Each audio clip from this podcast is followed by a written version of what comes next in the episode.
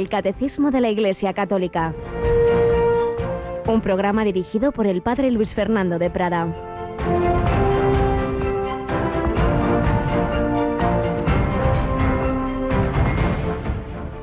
Jesús en la cruz, con el corazón traspasado de amor por los hombres, es una respuesta elocuente a la pregunta por el valor de las cosas y de las personas.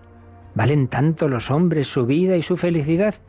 Que el mismo Hijo de Dios entrega para redimirlos, para limpiarlos, para elevarlos. ¿Quién no amará su corazón tan herido? Preguntaba antes un alma contemplativa y seguía preguntando. ¿Quién no devolverá amor por amor? ¿Quién no abrazará un corazón tan puro? Alabado sean Jesús, María y José. Muy buenos días, muy querida familia de Radio María. Pues aquí estamos un día más, una semana más pero nunca es un día más, ni una semana más. Nunca más se repetirá en la historia el 26 de junio de 2018. Y vamos terminando este mes de junio, mes del corazón de Jesús. Hoy, 26 de junio, oíamos esta mañana en los santos que celebra la Iglesia, muchos, y oíamos la vida en particular de San José María Escriba. Felicitamos muy especialmente a tantas personas que han recibido tanto bien por su medio en el Opus Dei y obras ligadas a esta institución y estas palabras leíamos al principio son de él, de San José María, que también decía, nosotros que somos de carne, pagaremos amor por amor, abrazaremos a nuestro herido, al que los impíos atravesaron manos y pies, el costado y el corazón. Pidamos que se digne ligar nuestro corazón con el vínculo de su amor y herirlo con una lanza, porque es aún duro e impenitente bellas palabras de San José María Escribá sobre ese corazón de Cristo, ese corazón que a tantos y tantas jóvenes mayores y de todo tipo y condición ha unido a Él por ese vínculo de amor. Señor, a través de San José María, nos ha recordado especialmente esa vocación a la santidad en la vida ordinaria, como el Papa Francisco nos ha escrito en Gaudete te exultate, pero también recordamos hoy, precisamente siglos antes, también otro español, en este caso un adolescente de 13 años, San Pelayo, nacido en Galicia, en Alveos, eh, Crecente, Pontevedra, en el año 911 o 912, cuando eh, Abderramán III llega al máximo del poder, vence en una batalla, tiene rehenes, entre otros un, un tío de, de Pelayo que era obispo ya anciano, entonces se permite el canje, el niño ocuparía la plaza del anciano mientras este conseguiría el oro necesario para liberarlo, pero antes de eso ocurrió que Pelayo, con 13 años, fue llevado ante Ramán III, que se sintió atraído por el muchacho, que era, que era joven, que era guapo, que entonces quiso comprar su alma y su cuerpo, pero este no quiso venderse, y ante la propuesta de hacerse musulmán respondía, soy cristiano y lo seré, tus riquezas no valen nada, no voy a renegar de Cristo que es mi Señor y el tuyo aunque tú no lo quieras y por supuesto rechazó convertirse en un mancebo del emir a quien no permitió que le tocase. Aderramán no se anduvo con contemplaciones, le torturaron y Pelayo pagó su fidelidad a Cristo con la muerte también 26 de junio del 925, así como un 26 de junio de 1975 moriría en Roma San José María. Santos que el Señor a través de la Iglesia forma en la vida ordinaria también está llamada la santidad nuestra Yolanda. Buenos días, Yoli. Muy buenos días, padre. Bueno, yo y todo el mundo. No nos olvidemos, ¿verdad? Claro que sí. También en, en, los medios de comunicación tenemos que serlo, ¿verdad? Hay que intentar siempre ser lo mejor posible e imitar a Cristo en todo lo que hagamos. Bueno, pues como no somos solo así españoles, estamos también en nuestra sección testimonial recordando a una mujer italiana que es hasta todavía en proceso, otra fundadora. Si San José María está, es el fundador del Opus de Chiara Luic de los foculares, habíamos comenzado a hablar de ella en días pasados, pero vamos a seguir en esta, en esta mañana y pidiendo, pidiendo a tantos santos, tantos testigos de Cristo, como decíamos, nos ayuden a responder todos nosotros a nuestra vocación a la santidad.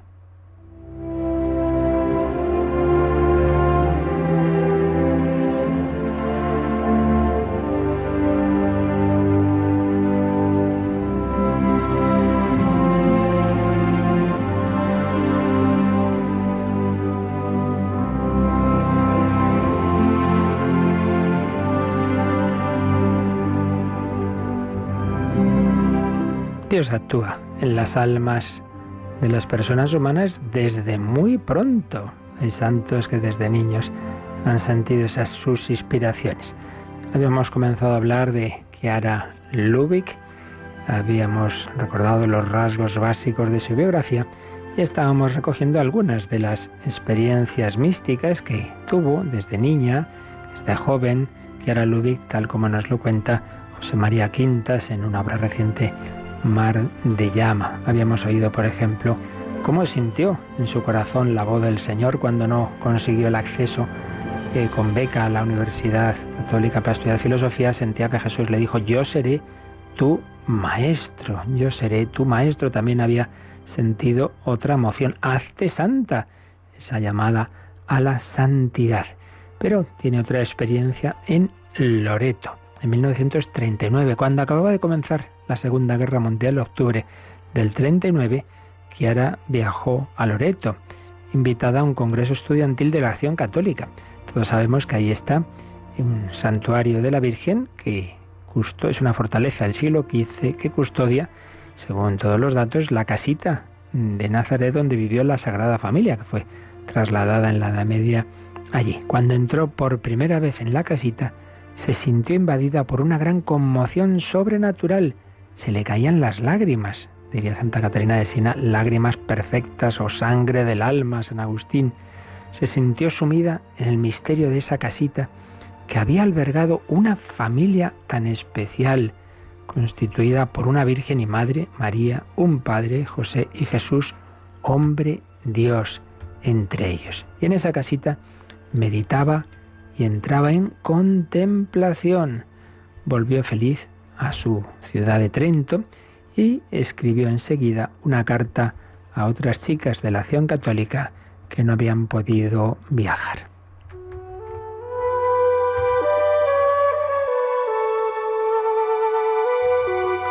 Les decía así, pensad niñas la emoción que una siente al entrar ahí. Hay un altar en el que se celebra la Santa Misa y una virgencita negra coronada. Yo creo que casi todos los que entran ahí lloran de alegría como he llorado yo estar precisamente en ese lugar, entre esas paredes que vieron a Jesús niño y adolescente, a la Virgen Santa, San José. Entre esas paredes resonó la voz del ángel, Dios te salve María. Se oyeron los coros de los ángeles que seguramente alegraron a Jesús adolescente y las canciones de María cuando lo acunaba. Pensad poder besar esas paredes, qué felicidad. Allí dentro he pensado en vosotras, hermanitas mías. Yo hubiera querido teneros alrededor para que sintieseis lo que yo he sentido. ¿Sabéis? Cuando una entra se siente cambiada, transportada a otro lugar, parece casi como estar en el paraíso. No os lo podéis imaginar y cómo se reza allí dentro. Kiara había quedado envuelta por la presencia de Dios y mientras meditaba sobre la vida cotidiana de la Sagrada Familia sintió una irresistible atracción a vivir en esa presencia e intuyó que la seguiría en su vocación una estela de vírgenes.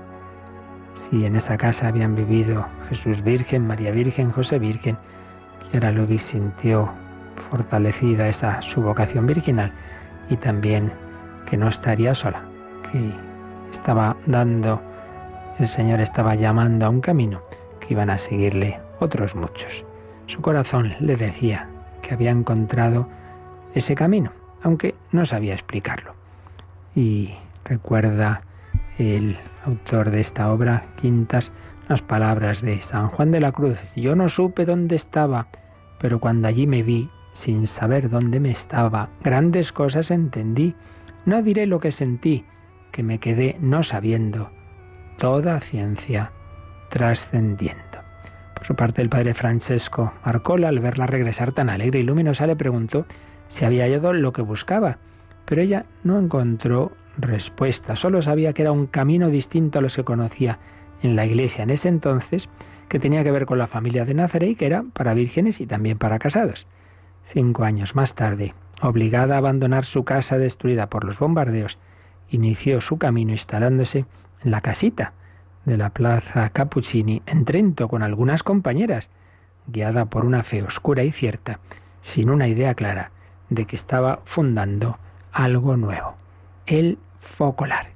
Eran esos primeros pasos, el Señor va llamando y lo importante es que escuchemos su voz y respondamos a todas sus llamadas.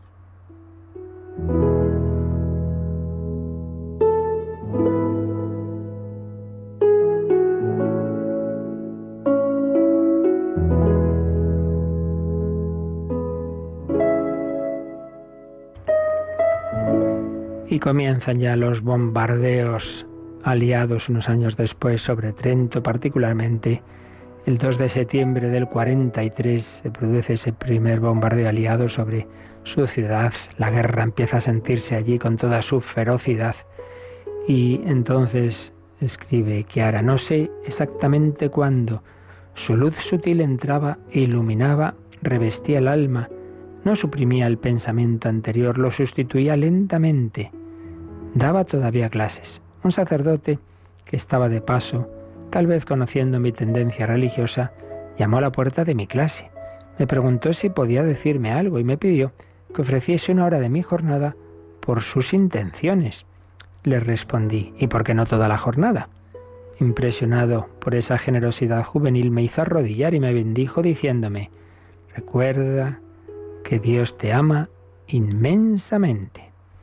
A partir de ese momento, en su interior, la verdad de que Dios es amor, la fue iluminando.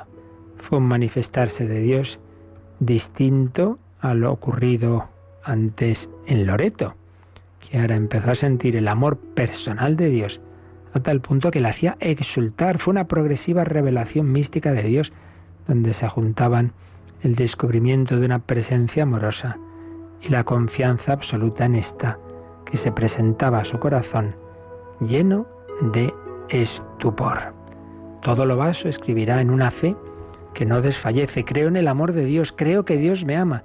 Y en nombre de ese amor le pido a mi vida y a la vida de las almas que caminan en mi ideal cosas grandes, dignas de quien sabe que es amado por un Dios. Dios se ha hecho presente, se colmaban las ansias de Dios que, esta niña tenía desde su infancia. Como expresará había expresado San Juan de la Cruz. El alma le puede de verdad llamar amado cuando ella está entera con él, no teniendo su corazón asido alguna cosa fuera de él, y así de ordinario trae su pensamiento en él, de donde algunos llaman al esposo amado, y no es amado de veras porque no tienen entero con él su corazón. Pero esta chica sí. Era una joven enamorada que se sentía de verdad habitada por Dios. Oh, si supieras a quién llevas dentro de ti, oh, si lo dejaras todo por él, oh, si esta breve existencia que se escapa y mengua un poco cada día la orientaras a Dios, oh, si Dios reinara en ti y cada potencia de tu alma y de tu cuerpo fueran siervas de ese rey y estuvieran a su divino servicio, oh, si lo amaras con todo tu corazón, con toda tu mente, con todas tus fuerzas, entonces te enamorarías de Dios y pasarías por el mundo anunciando una buena nueva. Palabras que había escrito Kiara, pero todo partía de esa certeza de la que debemos partir todos, de ese amor de Dios. Los santos, cada uno a su manera, en un determinado momento de su vida han experimentado, es para todos nosotros. Por eso, estas palabras que escribió, Ojalá las creamos todos nosotros. Todo lo baso en una fe que no desfallece. Creo en el amor de Dios. Creo que Dios me ama. Y desde ahí, pues entreguémonos a Él. Pues también tú, querido oyente, esta mañana, también con problemas o dificultades en cualquier circunstancia de tu vida, dile al Señor, creo que me quieres, creo en tu amor, creo que me amas, creo que eres bueno, creo que me quieres dar los dones que realmente necesito. Pues así lo pedimos por mediación e intercesión de tantos santos que en la Iglesia han creído en ese amor de Dios, que han experimentado el amor de Jesucristo.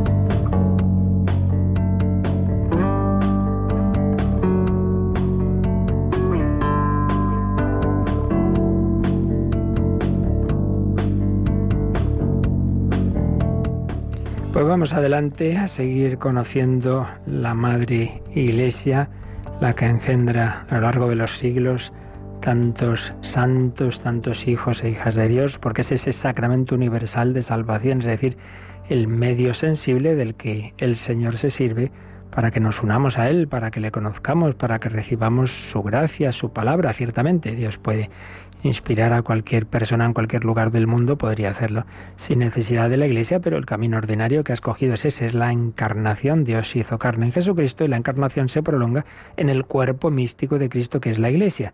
Estamos en ese apartado del credo sobre la Iglesia Católica, vimos lo que significa esa palabra, vimos su origen y fundación, Vimos las imágenes de pueblo de Dios, cuerpo de Cristo, esposa de Cristo, templo del Espíritu Santo. Estamos viendo ya sus propiedades esenciales, sus notas. La Iglesia es una, santa, católica y apostólica. Ya hemos comenzado por la unidad. La Iglesia es una, una en el sentido de unicidad, Cristo solo ha fundado una Iglesia, y una en el sentido de unidad interior, el sagrado misterio de la unidad de la Iglesia, expresión Vaticano II en el decreto del ecumenismo Unitatis Redintegratio que cita el catecismo. Estuvimos viendo en qué significa esa unidad, cuáles son sus fundamentos. Su fundamento está en su origen, la Santísima Trinidad, su fundador, Jesucristo, su alma, el alma de, de, la Iglesia, que es el Espíritu Santo, que hace que la unidad vaya unida a la diversidad, porque Dios da a cada uno unos dones distintos, pues ya lo vemos, cada santo le lleva por un lado, siempre lo esencial Obviamente es lo es igual, es el amor de Dios, del prójimo, etcétera, pero cada uno le lleva por un camino, variedad de dones de Dios y multiplicidad de personas que los reciben. Por un lado y por otro, esto da lugar a tipos de santidad distintos, unidad y diversidad, y no solo a nivel individual, sino distintas vocaciones, es distinta la santidad en la vida seglar, laboral, matrimonial, la vida religiosa activa, la vida religiosa contemplativa, la vida sacerdotal, distintas modulaciones de una santidad que en lo esencial es igual, pero luego tiene diversidades, como explicó tras muchos matices y darle vueltas de aquí para aquí para allá en el Concilio Vaticano II, la Constitución Lumen Gentium, particularmente el capítulo quinto sobre la vocación universal a la santidad. Ya lo veremos, unidad y diversidad vimos cuáles son los vínculos de la unidad, que es lo que tenemos en común dentro de la diversidad todos los católicos, y básicamente eran y son tres. La profesión de la misma fe, en cualquier parte del mundo rezamos el mismo símbolo, es el de los apóstoles, el de Nicea Constantinopla u otros, pero es la misma fe. La celebración del culto divino, particularmente de los sacramentos, variarán ritos, eso sí, hay diversas eh, modulaciones litúrgicas, ritos litúrgicos, sí, sí, pero al final son los siete sacramentos y lo esencial siempre es igual. Y en tercer lugar, la sucesión apostólica. Todos estamos enraizados en Cristo a través de los sucesores de los apóstoles, que son los obispos, y del sucesor de Pedro, que es el Papa. Y llegamos a un último número de este apartado, que luego va a tener un desarrollo, donde tocamos un tema que ya decíamos que es, es un poquito complejo y que como en tantas otras cosas es fácil desviarse a derecha o a izquierda, es fácil caer en extremos, que es cómo se compatibiliza que Cristo ha fundado una única iglesia, donde está la plenitud de la verdad y de los medios de salvación, pero por otro lado, eso no quiere decir que fuera de la iglesia no haya muchos elementos de verdad y santificación y que pueda haber, por supuesto, personas fuera que se santifiquen al final más que los que estamos dentro. Bueno, pues esto es lo que habíamos empezado a ver en el número 816, que vamos a retomar y a profundizar un poco, y luego veremos cómo este tema se desarrolla a continuación, porque luego vamos a hablar de las heridas de la unidad y del camino ecuménico hacia esa unidad. Pero vamos primero a repasar y a profundizar en este número 816 que Yolanda nos haces el favor de leer. La única iglesia de Cristo, nuestro Salvador, después de su resurrección, la entregó a Pedro para que la pastoreara. Le encargó a él y a los demás apóstoles que la extendieran y la gobernaran. Esta Iglesia, constituida y ordenada en este mundo como una sociedad, subsiste en la Iglesia católica, gobernada por el sucesor de Pedro y por los obispos en comunión con él. Y esta afirmación, pues la profundiza el catecismo citándonos un párrafo del decreto sobre el ecumenismo, unitatis redintegratio número 3 del Vaticano II, que nos pone aquí el catecismo. El decreto sobre ecumenismo del Concilio Vaticano II explicita solamente por medio de la Iglesia Católica de Cristo, que es auxilio general de salvación, puede alcanzarse la plenitud total de los medios de salvación. Creemos que el Señor confió todos los bienes de la nueva alianza a un único colegio apostólico, presidido por Pedro, para constituir un solo cuerpo de Cristo en la tierra, al cual deben incorporarse plenamente los que de algún modo pertenecen ya al pueblo de Dios. Así pues, este número nos está diciendo que, claro, el Señor no fundó varias iglesias. Voy a fundar una iglesia para Oriente, otra para Occidente, una para Inglaterra y otra para África. No, Él fundó una sola iglesia. Por eso comienza este, este número citando la Lumen Gentium 8, eh, que decía así, la única, la única iglesia de Cristo, nuestro Salvador se la entregó a Pedro para que la pastoreara después de su resurrección. ¿Recordáis aquella escena tan bella que nos cuenta el Evangelio de San Juan en el capítulo 21, cuando tienen aquella última pesca milagrosa, cuando Pedro se echa al agua porque el que está en la orilla se da cuenta a San Juan de que es Jesús, está ahí esperándolos, les ha preparado el desayuno, allí es un pescadito, el pan, etcétera. Tienen ese encuentro con Jesús, pero luego se van Jesús y Pedro y tienen un diálogo personal. Simón, hijo de Juan, ¿me amas? ¿Me amas más que esto? Sí, Señor, tú lo sabes todo, tú sabes que pastorea mis ovejas, pastorea mis corderos. Si me quieres, pastorea a mis ovejas. Por eso dice el catecismo que esa única iglesia de Cristo, Jesús la entregó a Pedro para que la pastoreara. Claro, en esta escena lo que hace es confirmar después de la pasión y después de las negaciones de Pedro lo que le había dicho pues un par de años antes, quizá más o menos, en la importantísima escena de Cesarea de Filipo, que es la escena clave, yo diría, de lo que es la fe católica. Mateo 16. ¿Quién dicen los hombres que es el Hijo del Hombre? ¿Y quién decís vosotros que soy yo? Tú eres el Mesías, el Hijo de Dios vivo. Sí, Pedro, esto, bienaventurado tú, Simón, hijo de Juan, porque eso no te ha revelado la carne ni la sangre, sino mi Padre que está en los cielos, y yo a mi vez te digo, tú eres Pedro, sobre esta piedra edificaré mi iglesia, y el poder del abismo no podrá contra ella. Digo que pues yo pienso que este es el, los versículos clave de lo que es la identidad católica. ¿En qué cree un católico? No simplemente en Dios, Dios cree en todas las religiones. Ante todo cree que Dios ha hecho hombre en Jesucristo. Por eso, ¿quién dicen los hombres que soy yo? El Mesías, el Hijo de Dios, en el sentido fuerte de la expresión, Dios de Dios, luz de luz. En primer lugar, el católico cree eh, que, Dios ha manifestado en Cristo Jesús. Quien me ha visto a mí ha visto al Padre. Tú eres el Hijo de Dios. Pero segundo, eh, segundo aspecto de, de, nuestra fe. Primero Dios, segundo Dios hecho carne en Jesucristo, o tercero si queremos. Y Jesús responde, y yo a mi vez te digo, tú eres Pedro, sobre esta piedra edificaré mi iglesia. Entonces, ese Jesucristo, Hijo de Dios, eh, ha instituido un cauce de comunicación con los hombres que no vivimos hace 20 siglos ni estábamos allí en Israel, sino en cualquier lugar del tiempo y del espacio podemos encontrarnos con Cristo a través de la iglesia, porque sobre ti edificaré mi iglesia. Jesucristo tiene una iglesia, una asamblea convocada por Él, reunida por Él, llamada por Él, vamos llamados por Él, no nos organizamos nosotros y constituimos democráticamente no sé qué asociación, no, no, no, es Cristo quien la instituye, y la instituye sobre esa piedra, sobre esta piedra edificaré mi iglesia, te daré las llaves del reino de los cielos, lo que en la tierra quedará atado en el cielo, etcétera. Todas esas frases que le dice Jesús en Mateo 16, como hemos recordado más de una vez, están escritas en latín y griego, si no me equivoco, en lo alto de la Basílica de San Pedro, debajo de una balconada, y si uno mira hacia arriba las ve. Sí, es la fe católica en ese Jesús Hijo de Dios. Y ese Jesús Hijo de Dios dice, sobre esta piedra edificaré mi iglesia. Es impresionante ver esa frase en esa, basílica de San Pedro, cuyo altar mayor está justamente encima de la tumba de San Pedro, según demostraron las excavaciones arqueológicas que se hicieron a mediados ya del, siglo XX.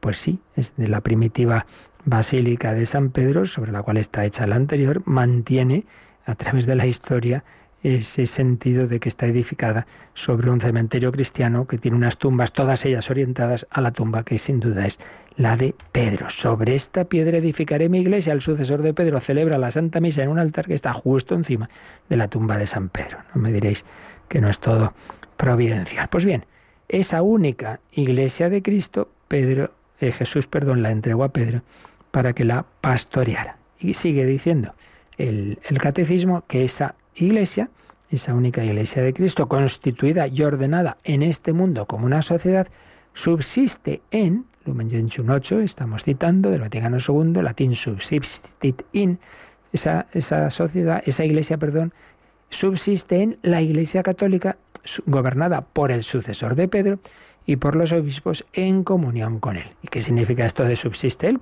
Eh, en, porque no dice directamente, pues esa iglesia de Cristo es la actual iglesia católica. Bueno, esto ha dado lugar a veces a alguna discusión y por eso es bueno que nos expliquen los teólogos qué quería decir ese subsiste en. Por ejemplo, nos lo explica el profesor eh, Eduardo Vadillo diciendo que este texto lo que nos indica es que ese instrumento de salvación y de verdad que Jesús instituyó permanece en la Iglesia Católica bajo el sucesor de Pedro, aunque haya elementos de salvación fuera de ella, lo cual tampoco es un invento, un descubrimiento del siglo XX.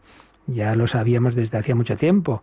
Recuerda este profesor que en aquella controversia que hubo en el siglo IV, la controversia donatista, estaba ahí por medio también, o llegaría después San Agustín, se recordó que fuera de la Iglesia también los sacramentos son eficaces.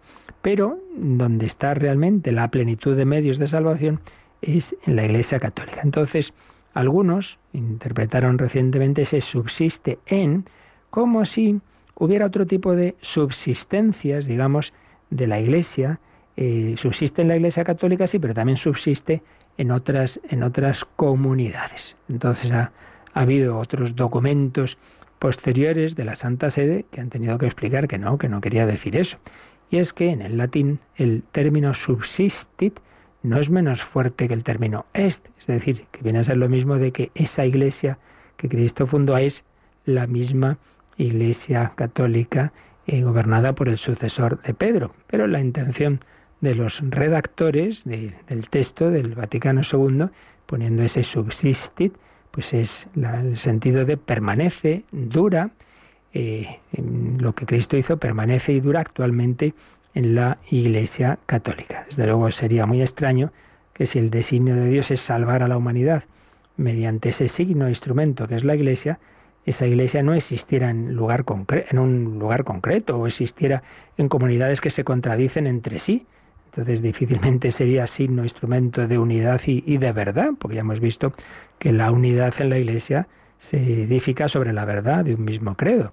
La misma unidad de Cristo, no hay varios Cristos que se han hecho, eh, que se han encarnado en distintos personajes en la historia, como algunos pueden pensar, no, no, hay un solo, una sola encarnación del Hijo de Dios en Cristo, pues también esa unidad de Cristo se transmite en la Iglesia. Enseguida lo explicamos esto más con la ayuda de, de algunos documentos de, de la misma Santa Sede pero vamos primero a dar gracias al Señor de pertenecer a esta iglesia, a esta iglesia universal en la que encontramos a Jesucristo y todos los medios de verdad y salvación que Él nos ha dejado.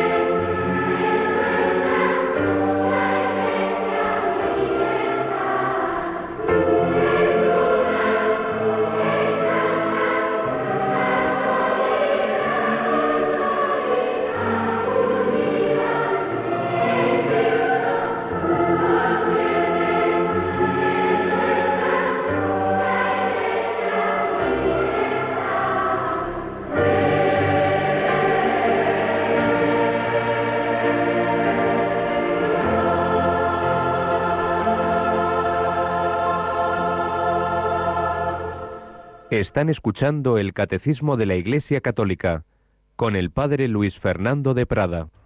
La Iglesia es una, santa, católica y apostólica. La Iglesia es una, estamos viendo esa unidad, esa unicidad, estamos comentando lo que el catecismo recoge de la Lumen Gentium del Vaticano II de que Cristo fundó una única iglesia y esa iglesia subsiste en la Iglesia católica. Pero veíamos que algunos teólogos en estos tiempos de relativismo pues han tendido a interpretar ese subsisten como diciendo, bueno, puede subsistir, sí, pero también en otras, en otras comunidades, en otras iglesias, como si fuera lo mismo. Y pronto la Santa Sede tuvo que explicar que no, que eso no era lo que había dicho el Vaticano II, que esa no es la fe de la Iglesia. Ya un documento de 1973 de la Congregación de la Fe, Mysterium Ecclesiae, recordaba que la Iglesia que Cristo ha establecido sobre los apóstoles permanece en la Iglesia católica guiada por el sucesor de Pedro, sin que se pueda admitir que esa Iglesia unida sea un mero ideal. Concretamente,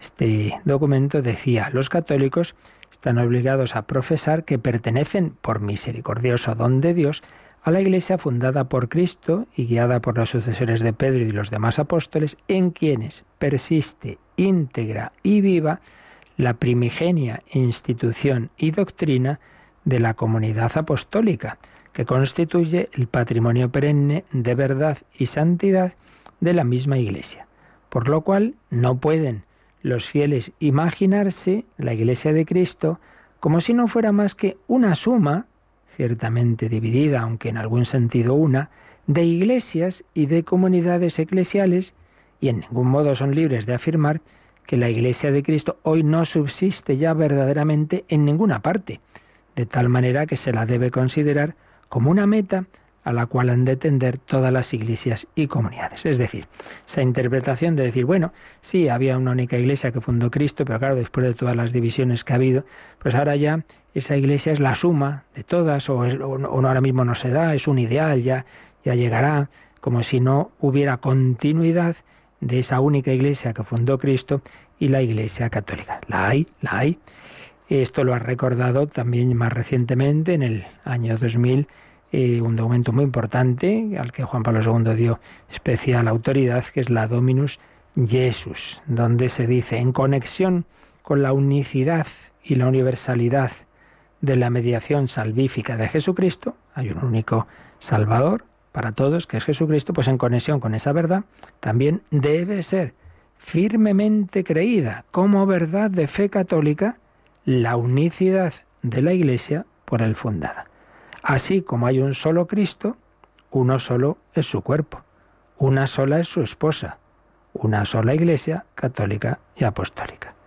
Pues sí, si es que hay un solo Salvador, el Hijo de Dios hecho hombre, ya sé que todo esto, lo repito una y otra vez, a nuestros oídos relativistas les, hay gente que esto les suena a fundamentalismo. ¿Qué vamos a hacer? Dios carne solo en Jesucristo. Todos los demás fundadores tendrán toda la mejor buena voluntad y cosas muy buenas, sí, sí, pero son hombres como somos cualquiera, mientras que el Hijo de Dios es hombre, pero no solo es hombre. Es el Dios hecho carne, es el verbo, es el logos eterno hecho hombre en Jesucristo. Entonces hay un único Cristo y ese único Cristo ah, tiene un cuerpo, un único cuerpo místico que es también esa única iglesia por él fundada, no ha fundado 37 iglesias. Así como hay un solo Cristo, uno solo es su cuerpo, una sola es su esposa, una sola iglesia católica y apostólica. Además, sigue diciendo la Dominus Jesús, las promesas del Señor de no abandonar jamás a su iglesia y de guiarla con su espíritu implican que, según la fe católica, la unicidad y la unidad nunca faltarían, siempre se iban a dar estas notas en la Iglesia. Sigue diciendo, los fieles están obligados a profesar que existe una continuidad histórica radicada en la sucesión apostólica entre la Iglesia fundada por Cristo y la Iglesia católica. Jesús fundó una única Iglesia con sus apóstoles, bueno, pues esa es la que hoy nos encontramos en la Iglesia católica. Pero se sigue habiendo interpretación. Bueno, pero como el Vaticano dice subsiste se puede interpretar que también subsiste en otras iglesias. Bueno, pues más documentos. Por ejemplo, en 2007, Ad Catholicam Profundius, en respuesta a algunos teólogos que decían estas cosas, en un documento que se hace unas preguntas y da las respuestas la Congregación de la Fe, decía, ¿cómo se debe entender esa afirmación de que la Iglesia de Cristo subsiste en la Iglesia católica? Respondía, eh, Cristo ha constituido en la tierra una sola Iglesia, que continuará existiendo en el curso de la historia, y sólo en ella han permanecido y permanecerán todos los elementos instituidos por Cristo mismo. En Lumen Gentium 8, la subsistencia es esta perenne continuidad histórica y la permanencia de todos los elementos instituidos por Cristo en la Iglesia Católica.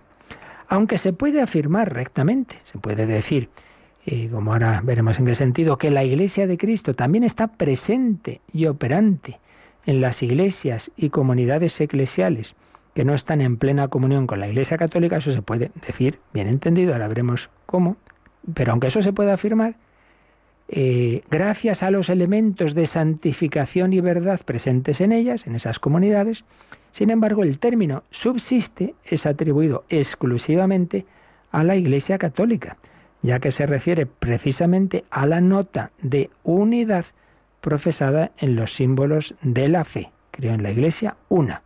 Y esta Iglesia una subsiste en la Iglesia Católica. Bueno, entonces tercera pregunta. Bueno, ¿y por qué se usa la expresión subsiste en ella y no sencillamente la forma verbal es? Bueno, pues porque expresa, ese verbo de subsiste, expresa más claramente el hecho de que fuera de la Iglesia se encuentran muchos elementos de santificación y de verdad que como dones propios de la Iglesia de Cristo inducen hacia la unidad católica. Por consiguiente, termina así este documento, aunque creamos que las iglesias y comunidades separadas tienen sus defectos, no están desprovistas de sentido y de valor en el misterio de la salvación, porque el Espíritu de Cristo no ha rehusado servirse de ellas como medios de salvación cuya virtud deriva de la misma plenitud de la gracia y de la verdad que se confió a la Iglesia Católica. Bueno, probablemente alguno ya se haya hecho un poco de lío, se haya perdido, entonces vamos a, resumir lo afirmado en el Catecismo y en todos estos documentos del Magisterio. Lo que se viene a decir es esto. Jesucristo fundó una única iglesia. En esa iglesia está la plenitud de lo que Él nos dijo, la plenitud de la revelación, esa revelación de Dios que venía de, antes y que culmina en él, y lo que Jesús hizo y enseñó, de ello fueron testigos los apóstoles y los lo han transmitido en su vida, en su predicación, básicamente por dos cauces. Esa palabra de Dios que ellos han recibido es la palabra de Dios transmitida vital y oralmente, es lo que llamamos la tradición, y luego puesta por escrito en lo que sería el Nuevo Testamento, que unido a lo anterior forma la Sagrada Escritura, ¿no? La Sagrada Biblia. Bueno, entonces la revelación. Y elementos de santificación, sobre todo los sacramentos, y de pastoreo, de unidad, pues a través del, del gobierno de los sucesores de los apóstoles, los obispos, y del sucesor de Pedro. Todo eso Jesús nos lo ha dejado en la Iglesia. Ahora bien, a lo largo de los siglos se han producido separaciones de, de esta Iglesia católica en las cuales de ahí proceden pues distintas comunidades que no están en esa plena comunión, falta alguno de estos elementos, pero tienen otros. Tienen normalmente pues siempre el bautismo verdadero, la, la Sagrada Escritura, otros sacramentos, elementos buenos y santos. Entonces, sin tener todos los elementos de verdad y de santificación que el Señor ha dejado en, la Iglesia Católica sin tenerlos, pero teniendo muchos de ellos, claro que también esos son elementos de los que el Señor se sirve, porque a fin de cuentas Dios quiere salvar a todos los hombres y llevarles a todos a Él. Entonces, aunque haya personas que sin, sin, claro, sin culpa de su parte han nacido en determinada comunidad separada de la Iglesia Católica en la que faltan algunos elementos, pero esos elementos que tienen los pueden vivir de tal forma que el Señor a través de ellos les santifique. Por eso hay cosas muy buenas y muy santas y, por eso no podemos hacer un todo o nada. O tienes todo en la Iglesia Católica o nada, estás perdido irremisiblemente. Por eso Dios se sirve de esos elementos, esos elementos en el fondo tienden, nos llevan a esa unidad, pero a la vez, ya digo, hay que, hay que afirmar las dos cosas a la vez, si no nos vamos a un extremo o a otro, ¿verdad? El extremo quizá, más de otros tiempos, podría ser menospreciar lo que hay de bueno y de santo en otras iglesias en no plena comunión y comunidades eclesiales que tienen la Biblia, que tienen el bautismo, que tienen otros sacramentos, que tienen distintos aspectos muy muy buenos. Despreciar eso o al contrario hoy día, da igual, hijo, da igual ser católico que ser lo que sea, porque a fin de cuentas lo importante es eh, la buena voluntad. Pues no, hombre, no, no da igual, no da igual tener la Eucaristía que no tenerla. No da igual tener la unidad de fe y de, y de, pastoreo bajo el sucesor de Pedro que no tenerlo. No da igual.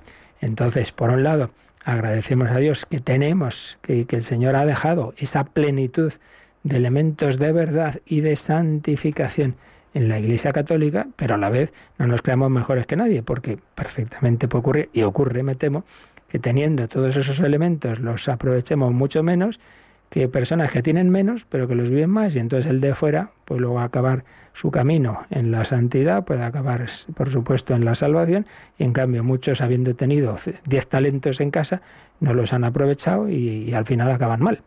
Por eso las dos cosas hay que afirmarlas a la vez.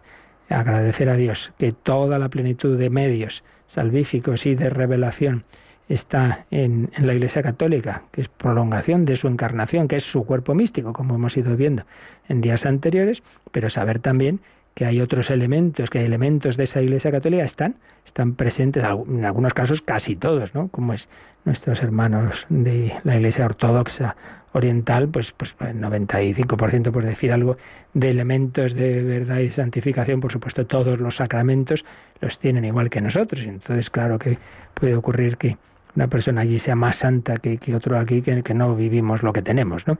Por ahí va un poco la cosa, pero precisamente los próximos días vamos a desarrollar, siguiendo el catecismo, pues un poco todo este tema de la unidad, del ecumenismo, pero bueno, las, las ideas clave son estas. Hay una única iglesia que fundó Cristo, subsiste en continuidad y identidad histórica en la Iglesia Católica, en ella está la plenitud de medios, pero también hay en las personas, en las comunidades que se han separado históricamente de la Iglesia, existen en algunos casos muchos o casi todos esos elementos, en otros casos menos, pero bueno, son elementos buenos, verdaderos y santos que impelen a la unidad. Por ahí, por ahí va la cosa. Y bueno, pues quizá antes de, de dar más pasos, ya lo dejamos para mañana, y entonces ya pasaríamos al siguiente apartado que se titula Las heridas de la unidad. Pues si el Señor ha fundado una, una única iglesia, sin embargo, hay heridas. Por eso veremos algunos números sobre cómo interpretar pues esos eh, acontecimientos dramáticos que en la historia de la Iglesia han sido esas rupturas, esas heridas de la unidad. Y a continuación, como último apartado de esta nota de la unidad, pues cómo, cómo precisamente intentar colaborar a sanar esas heridas. Por eso, hacia la unidad, todo el movimiento ecuménico. La Iglesia es una, esa unidad se ha roto en, el sentido de que se han producido esas heridas en la historia, no quita que siga existiendo una única iglesia unida interiormente, pero hay esas rupturas y el Señor pues quiere que luchemos por poner de nuestra parte por aquello que en el fondo es un regalo de Dios, un milagro del Espíritu Santo, pero hay que poner de nuestra parte, que es colaborar a la unidad, que es resaltar lo que nos une, que es poner todo de nuestra parte para que se cumpla el deseo de Jesús de que haya un solo rebaño bajo un solo pastor. Por tanto, en esta nota de la unidad, pues vamos a ver las heridas de la unidad y el camino ecuménico hacia la unidad, y luego ya seguiríamos con las otras notas, la Iglesia Santa, Católica y Apostólica. Pues demos gracias de nuevo al Señor, profesemos esa nuestra fe, invoquemos al Espíritu Santo, que es el que guía a su Iglesia. Y como siempre, podemos aprovechar estos momentos para nuestra oración y reflexión, pero también para vuestras consultas de este u otros temas.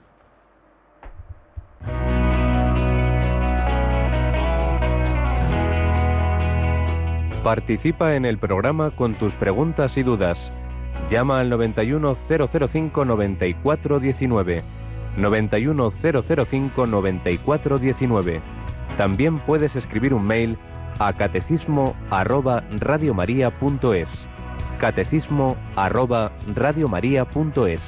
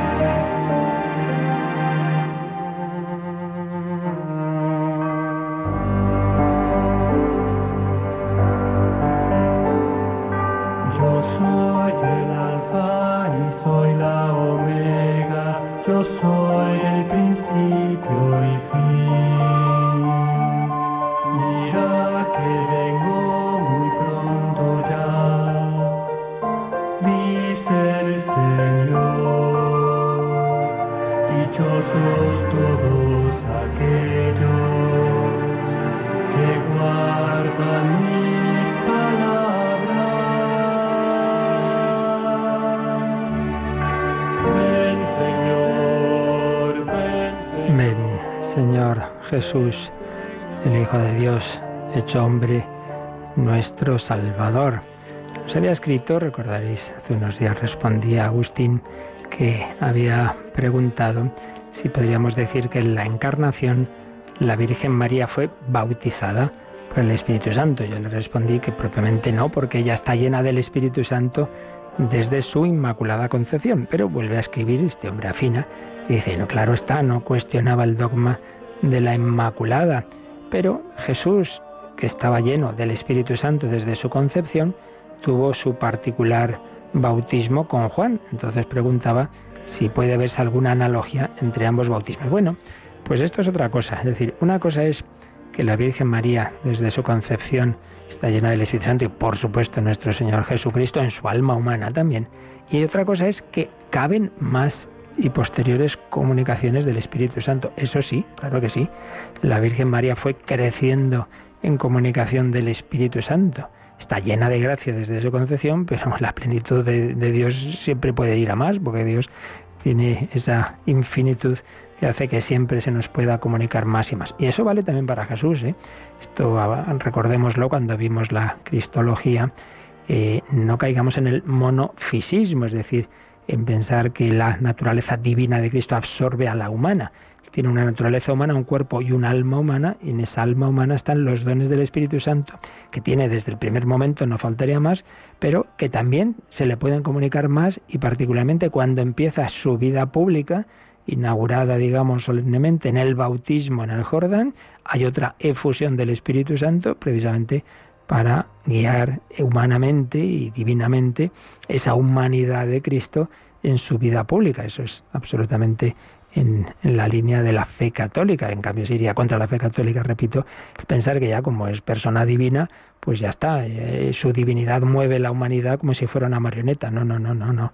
Esa naturaleza humana, esa alma humana de Cristo, tiene esos dones del Espíritu Santo, esa que, que, le, que le conducen y siempre cabe una mayor comunicación de la persona divina a la naturaleza humana a través de esa comunicación del Espíritu Santo. Por supuesto, también entonces en la Virgen María y en todos nosotros. También hemos recibido nosotros desde el bautismo el Espíritu Santo, pero más se nos comunica la confirmación y día a día en los diversos sacramentos y todas las acciones que nos unen a Dios. Estamos llamados a ir creciendo, por eso, por eso hay una santidad inicial que ya recibimos en el bautismo, San Pablo dice, os escribo a los santos de Éfeso, y luego los pone verdes. ¿Qué quiere esto decir? Que son santos en cuanto que ya están consagrados por el bautismo, pero luego han caído muchas cosas y dice, hombre, esto hay que, hay que mejorar, no puede ser. La santidad inicial, ontológica, es decir, en el ser del bautismo, tiene que convertirse en una santidad moral, psicológica, es decir, tiene que ir impregnando toda la persona, y eso ya es tarea de toda la vida. Llamados a la santidad. Nos lo recordaba santo, uno de los santos que celebra la Iglesia, San José María Escriba, todos llamados a la santidad, pues de nuevo pedimos al Señor su, su, su, ay, perdón, su bendición para que la vivamos en este día de hoy y que vivamos esa llamada a la santidad que todos tenemos. Agradecemos a Yolanda Gómez su colaboración y, y como digo, pedimos al Señor que en este final del mes de junio, mes del corazón de Jesús, vaya haciendo nuestro corazón semejante al suyo. Esa es la santidad. La bendición de Dios Todopoderoso, Padre, Hijo y Espíritu Santo, descienda sobre vosotros. Alabado sea Jesucristo.